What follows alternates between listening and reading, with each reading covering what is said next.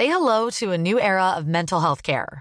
Cerebral is here to help you achieve your mental wellness goals with professional therapy and medication management support. 100% online.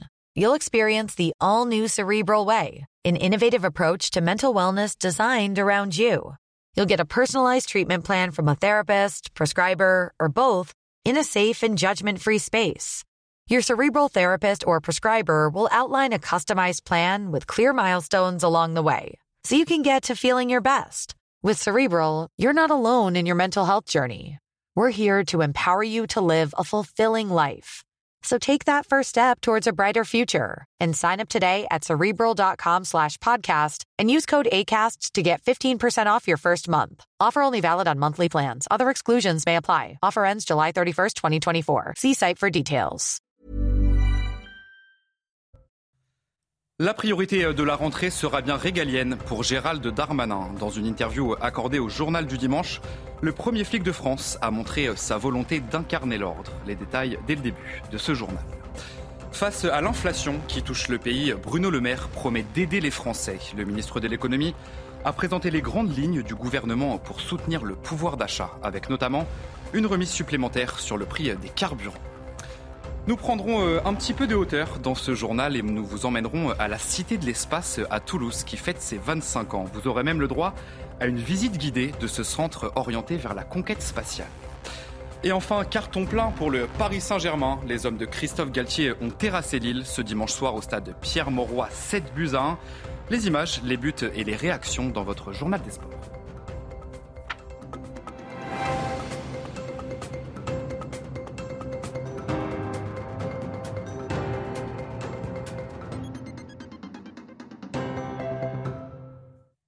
Bonsoir à tous, soyez les bienvenus dans l'édition de la nuit. Juste avant de commencer ce journal, on voulait vous montrer cette très belle image qui nous vient des États-Unis. La Française Caroline Garcia a remporté ce dimanche le tournoi de Cincinnati en battant la Tchèque Petra Kvitova en deux petits sets.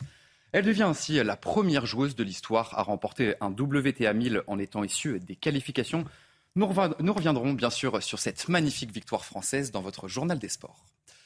Dans le reste de l'actualité, c'est bientôt la fin des vacances et le gouvernement prépare déjà la rentrée. Dans une interview accordée à nos confrères du JDD, Gérald Darmanin a fait le point sur les derniers mois et sur ce qui va suivre. Le ministre de l'Intérieur a notamment annoncé un renfort des effectifs de police sur le terrain. Le premier flic de France a montré toute sa volonté d'incarner l'ordre. Clémence Barbier. La priorité de la rentrée sera bien régalienne pour Gérald Darmanin. Dans un entretien au journal du dimanche, le ministre de l'Intérieur annonce un renfort des effectifs des forces de l'ordre sur le terrain. 200 brigades de gendarmerie vont être créées en 6 ans parce que la délinquance augmente dans la ruralité. C'est un tournant majeur. 11 nouvelles unités de forces mobiles devraient également voir le jour dans les grandes villes, comme à Montpellier, Lyon ou Lille. Nous l'avons expérimenté à Marseille avec deux unités sur place en permanence depuis un an. Les résultats sont impressionnants. Un point de deal visité toutes les 6 heures, des saisies et arrestations records. Gérald Darmanin assume le lien entre délinquance et immigration. Selon le ministère de l'Intérieur à Lyon, 39% des faits de délinquance ont été commis par des étrangers, 48% à Paris. La situation s'aggrave à Marseille où le chiffre grimpe à 55%.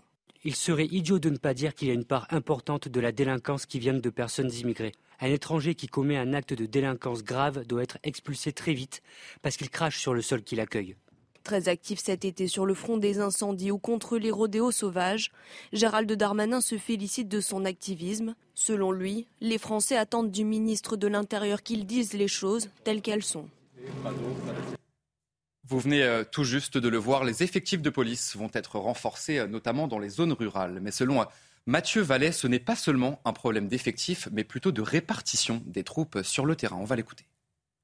Dans les commissariats, on manque encore beaucoup de monde. Dans la banlieue parisienne, en petite couronne, hein, alors que c'est la préfecture de police de Paris, vous prenez la, au Val-de-Marne où il manque 180 policiers, vous prenez les Hauts-de-Seine où il manque un peu plus de 200 policiers. Dans les centres de rétention administrative, dans les tribunaux, dans les gardes des institutions de la République, vous avez plus de 4000 policiers qui sont mobilisés pour garder des portes ou garder des murs. Ben moi, j'estime qu'il serait beaucoup plus utile d'être dans les commissariats si on arrive à dégager, par exemple, de ces missions périphériques, les centres de rétention administrative, c'est ces centres où on mhm. accueille et on retient pour expulser les euh, étrangers en situation régulière ou même ceux qui ont commis des infractions et qui doivent être expulsés du territoire national, et aussi euh, les euh, gardes bâtimentaires. Vous allez à l'Elysée, vous allez à Beauvau, vous allez aussi à Porte de la Chapelle, à Éole, à Place Stalingrad ou en province. Il y a beaucoup trop de policiers aujourd'hui qui ne font pas des missions de police.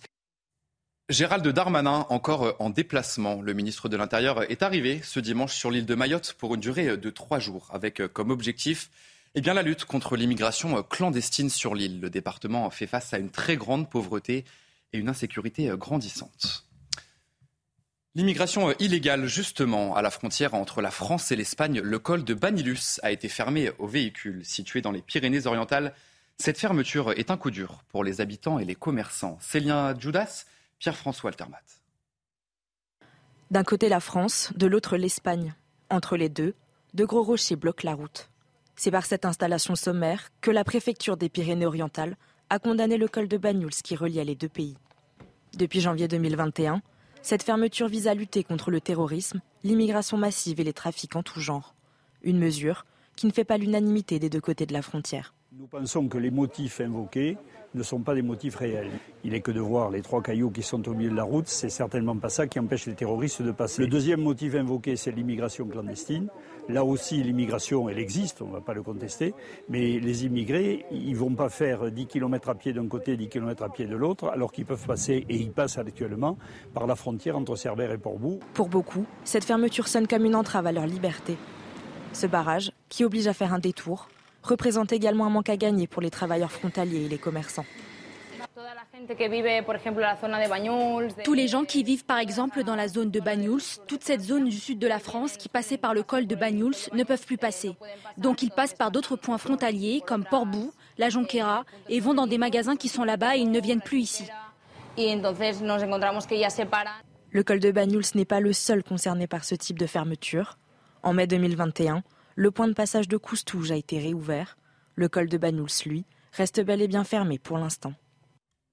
Et direction euh, Grenoble, à présent, où deux hommes ont été blessés par balle la nuit dernière. Âgés de 20 et 22 ans, ils étaient en scooter à l'arrêt lorsqu'un homme en trottinette a ouvert le feu. Les deux victimes connues des services de police ont été transportées à l'hôpital. Le pronostic d'une des deux victimes est toujours engagé ce dimanche soir.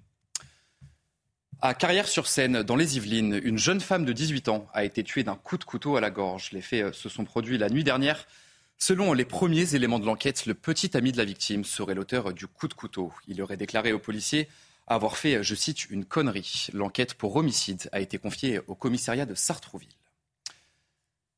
On en vient à cette polémique autour de Colantès qui ne retombe pas et les réactions se multiplient, notamment au sein des différents syndicats pénitentiaires. Certains jugent inadmissible ce qu'il s'est passé à la prison de Fresnes, alors que d'autres tentent de voir l'aspect positif de cette initiative quand un seul surveillant doit gérer une centaine de personnes détenues à l'étage, euh, c'est à ce moment-là qu'on doit se poser des questions sur la réinsertion et la lutte contre la récidive. C'est pas en organisant des, des, journées de ce type qu'on va pouvoir euh, stopper la récidive et travailler sereinement dans les détentions. Quand vous voyez que les personnels eux-mêmes, on a du mal à mettre en place des journées de cohésion pour l'ensemble des agents, que la direction de Fresnes refuse les congés des, des personnels au, au, détriment des nécessités de service, je comprends pas pourquoi on arrive à détacher du monde pour organiser ce type de journée dans un établissement à Fresnes. Le bon côté de cette manifestation, où ils ont pu aussi montrer un autre visage que celui qu'on peut imaginer d'un servant pénitentiaire, qui est, euh, on va dire, parfois aimable comme une porte de prison, mais ont montré qu'au-delà de, l'uniforme qu'on porte, on reste aussi des êtres humains. Du moment que ce message-là a été, euh, été bénéfique, il n'y a pas eu d'incident sur cette manifestation, on peut retenir que les côtés positifs. Et des réactions euh, politiques aussi sur notre antenne ce dimanche. Gilbert Collard, président d'honneur du Parti Reconquête, a réagi à cette polémique. Selon lui, le problème est encore plus profond. Il affirme qu'il faut construire davantage de prisons en France et surtout euh, faire appliquer la loi. On l'écoute. Le seul moyen d'apaiser les tensions c'eût été de construire des prisons et de faire appliquer la loi. La vraie relation à l'intérieur de la prison entre le gardien et le détenu, c'est la loi, le code de procédure pénale, la règle pénitentiaire. Qu'est-ce qu'on veut d'autre? Qu'est-ce qu'il faut d'autre pour, euh, pour euh, euh, obtenir la tranquillité légale dans les prisons Qu'on fasse des carnavals? Mais vous allez voir que dans d'autres maisons d'arrêt, les détenus vont demander la même chose. Il n'y a pas de raison que seulement on se divertisse à Fresnes. Pourquoi pas à Fleury-Mérogis et ailleurs Mais vous allez voir, les demandes vont arriver. C'est maintenant qu'il faut aider les Français. Ce sont les mots de Bruno Le Maire dans une interview accordée au journal Sud-Ouest. Le ministre de l'économie a présenté les grandes lignes du gouvernement pour soutenir le pouvoir d'achat des Français, avec notamment une remise supplémentaire sur le prix des carburants. Geoffrey Lefebvre Loubna Daoudi, Sacha Robin. Des efforts supplémentaires pour le pouvoir d'achat des Français, c'est ce qu'annonce Bruno Le Maire, le ministre de l'économie. Dès le 1er septembre, une remise de 30 centimes par litre de carburant entrera en vigueur. L'objectif du gouvernement, alléger la facture énergétique. Nous sommes au pic de l'inflation. C'est maintenant qu'il faut aider le plus les Français. Le ministre de l'économie maintient l'engagement présidentiel de passer sous les 3% de déficit public en 2027. Pour Bruno Le Maire, il s'agit davantage de maîtriser la dépense publique tout en garantissant la poursuite de la baisse des impôts. Selon lui, avec les suppressions de la taxe d'habitation et de la redevance télé, les Français pourraient économiser jusqu'à 900 euros par an. Il ne faut évidemment pas que les baisses d'impôts d'un côté soient annulées par des hausses de l'autre. 2023 sera l'année de la réforme des retraites pour parvenir à ce qu'il appelle la prospérité des générations futures. Le locataire de Bercy mis sur le plein emploi en 2027 et l'augmentation du temps de travail, sans préciser le prochain âge légal du départ à la retraite. Le projet de loi de finances 2023 devrait être présenté cet automne. On va évoquer à présent la tribune de Lynn Renault et d'Olivier Falorni, rapporteur général de la proposition de loi sur la fin de vie. Ils appellent à légaliser l'aide active à mourir, un sujet très sensible qui concerne tous les Français, de près ou de loin. Michael Dos Santos, Célia Judas. Lynn Renault prend une nouvelle fois la plume dans le journal du dimanche. Aux côtés d'Olivier Falorni, elle appelle la France et ses parlementaires à se saisir d'un sujet encore tabou, celui de la légalisation de l'aide active à mourir. Comment ne pas comprendre que certains de nos concitoyens, parce qu'ils sont atteints d'un cancer généralisé, d'une sclérose en plaques ou de la maladie de Charcot en phase avancée, souhaitent abréger leur vie?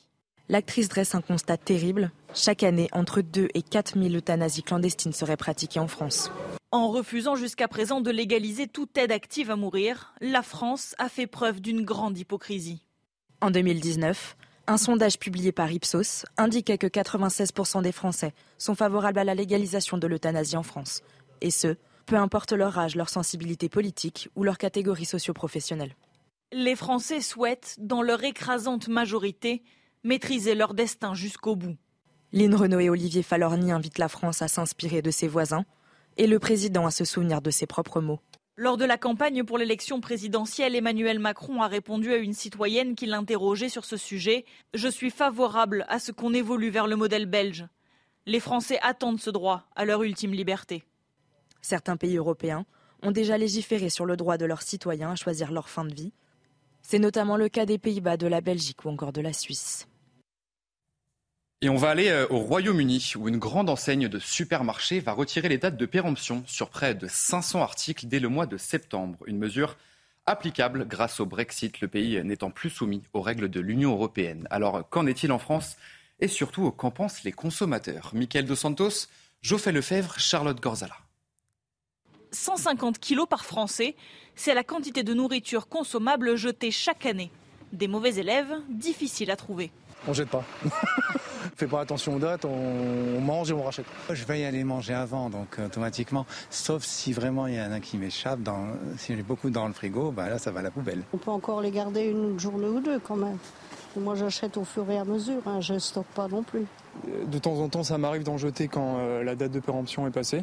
Pourtant, le gaspillage alimentaire est une réalité. La faute parfois a deux mentions sur les produits difficiles à distinguer.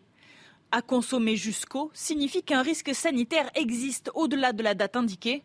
À consommer de préférence avant informe, elle, d'une possible altération du goût et du visuel une fois la date passée. Certaines enseignes tentent de trouver des solutions. C'est le cas chez Auchan où les employés ont en main une application pour les aider à identifier les produits qui arrivent à leur date limite de consommation. Le dispositif Cochon a mis en place permet de rendre visible l'intégralité des produits qui arrivent en date courte avec des remises et donc faire en sorte qu'ils soient achetés. Et donc ils sont bien mis en avant dans des zones anti-gaspi que vous trouvez quand vous allez faire vos courses chez Auchan avec effectivement des remises à moins 30%. Donc on a déployé ça à partir de début avril et aujourd'hui on peut annoncer il y a déjà 8 millions de produits qui ont été sauvés d'ébène et donc effectivement c'est une ampleur inédite. Des efforts qui payent, mais qui pèsent essentiellement sur le domaine de la distribution et de la restauration collective. Depuis le 1er janvier 2021, la loi Egalim exige qu'ils réduisent leur impact en matière de gaspillage alimentaire de 50% d'ici 2025. Et allez, on va prendre un petit peu de hauteur pour terminer ce journal. À Toulouse, la Cité de l'Espace fête ses 25 ans cet été. Et elle a son emblème, la fusée Ariane 5, qui est impressionnante avec ses 53 mètres de hauteur. En 25 ans, la Cité de l'espace a su faire voyager les visiteurs au-delà de la surface terrestre. Jean-Luc Thomas vous y emmène pour une petite visite guidée. Regardez. Dans ce public se cache peut-être le futur Thomas Pesquet. Il passe des tests pour devenir spationaute, en fait une simulation à la Cité de l'espace lors d'un atelier validé par l'Agence spatiale européenne. C'est euh, exigeant et, assez dur quand même. Et j'ai échoué au test de, sélection d'astronautes. C'est très dur. Non, j'ai pas envie de devenir astronaute plus tard. Ce que je retiens, et c'est franchement important, et ce qu'on devrait retenir, c'est le collectif en fait. Ce qui est important, avant de penser à soi, c'est la collectivité. Depuis sa création, la Cité de l'espace de Toulouse s'inscrit dans l'actualité de la conquête spatiale. Elle permet de comprendre, de découvrir et surtout de s'étonner. La Cité de l'espace, depuis toujours, mise sur l'actualité, la met en avant, année après année, depuis 25 ans. Pas besoin d'avoir énormément de connaissances, pas besoin d'être scientifique. Il suffit de venir avec sa curiosité, son envie d'apprendre, pour participer à nos ateliers et découvrir nos expositions. Pour son quart de siècle, la cité offre un sacré cadeau aux visiteurs. Il se retrouve au centre d'une reproduction d'un cratère martien au plus proche de la réalité, avec des maquettes en taille réelle de deux des quatre rovers présents sur la planète rouge, Persévérance et l'américain, et le chinois Zhurong. Et c'est la fin de ce journal, mais vous ne bougez surtout pas puisque tout de suite nous avons rendez-vous pour votre journal des sports. Et on va bien sûr revenir sur la victoire de Caroline Garcia au WTA 1000 de Cincinnati. Et chose promise, chose due, on commence ce journal des sports avec du tennis et cet exploit de Caroline Garcia aux États-Unis. La Française a remporté le WTA 1000 de Cincinnati. Elle a dominé en finale la Tchèque Petra Kvitova en deux petits sets, 6-2, 6-4. Et elle devient ainsi la première joueuse de l'histoire à remporter un WTA 1000 en étant issue des qualifications. Le résumé de la rencontre est signé Thébault Duclos. Regardez. Caroline Garcia remporte le tournoi de Cincinnati, opposée à Petra Kvitova en finale. La Française a profité de la fébrilité de la Tchèque au service pour prendre très vite les devants et empocher le premier set 6-2. Le deuxième est plus accroché, mais la Française est plus solide. Victoire 6-2, 6-4. Sortie des qualifications, Garcia décroche son dixième titre en carrière, son troisième WTA 1000. Et la joie est forcément immense pour Caroline Garcia. Je vous propose de l'écouter, le trophée dans les mains. Un grand merci à tous les fans de tennis qui sont là tous les jours et qui restent tard le soir. Vous connaissez si bien le tennis, vous connaissez le prénom de chaque joueur présent ici. C'est une grande marque de respect pour nous. Et on va parler euh, de football. À présent, le Paris Saint-Germain n'a fait qu'une bouchée de Lille en clôture de la troisième journée de Ligue 1. Dès la huitième seconde de jeu, Kylian Mbappé inscrit le premier but de la rencontre à la suite d'une très belle combinaison.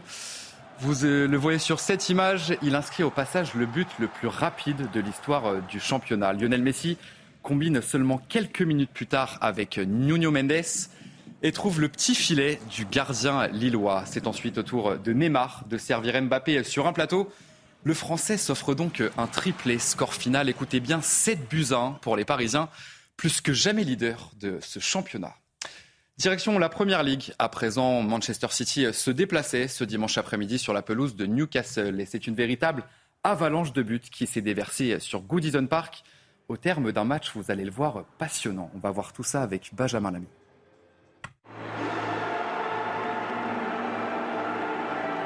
La musique d'entrée de ce Newcastle Manchester City avait annoncé la couleur. Ce duel entre Magpies et Sky Blues serait un duel de gladiateurs. Un duel parti tout de suite sur des bases très élevées. Cinquième minute, Bernardo Silva trouve Ilkay Gundogan dans la surface adverse. Comme la semaine dernière contre Bournemouth, le Turc ouvre le score pour City. À l'issue d'une première demi-heure de haute volée, Newcastle égalise grâce à Miguel Almiron, servi par Alan Saint-Maximin, l'attaquant français intenable face aux Citizens. Saint-Maximin qui va lancer Callum Wilson. Oh Newcastle qui renverse tout Newcastle qui accroît même son avantage en début de seconde période. C'est parti pour Trippier. Oh Exceptionnel Ce coup franc de Kieran Trippier mais le champion titre n'abdique pas. Erling Haaland réduit l'écart peu avant l'heure de jeu et inscrit son troisième but en trois journées. Quatre minutes plus tard, Bernardo Silva, servi par De Bruyne, ouvre quant à lui son compteur pour sa première titularisation de la saison. Trois buts partout entre les deux équipes. Manchester City s'évite un revers qui aurait fait tâche en ce début de saison, déjà marqué par la défaite contre Liverpool lors du Community Shield.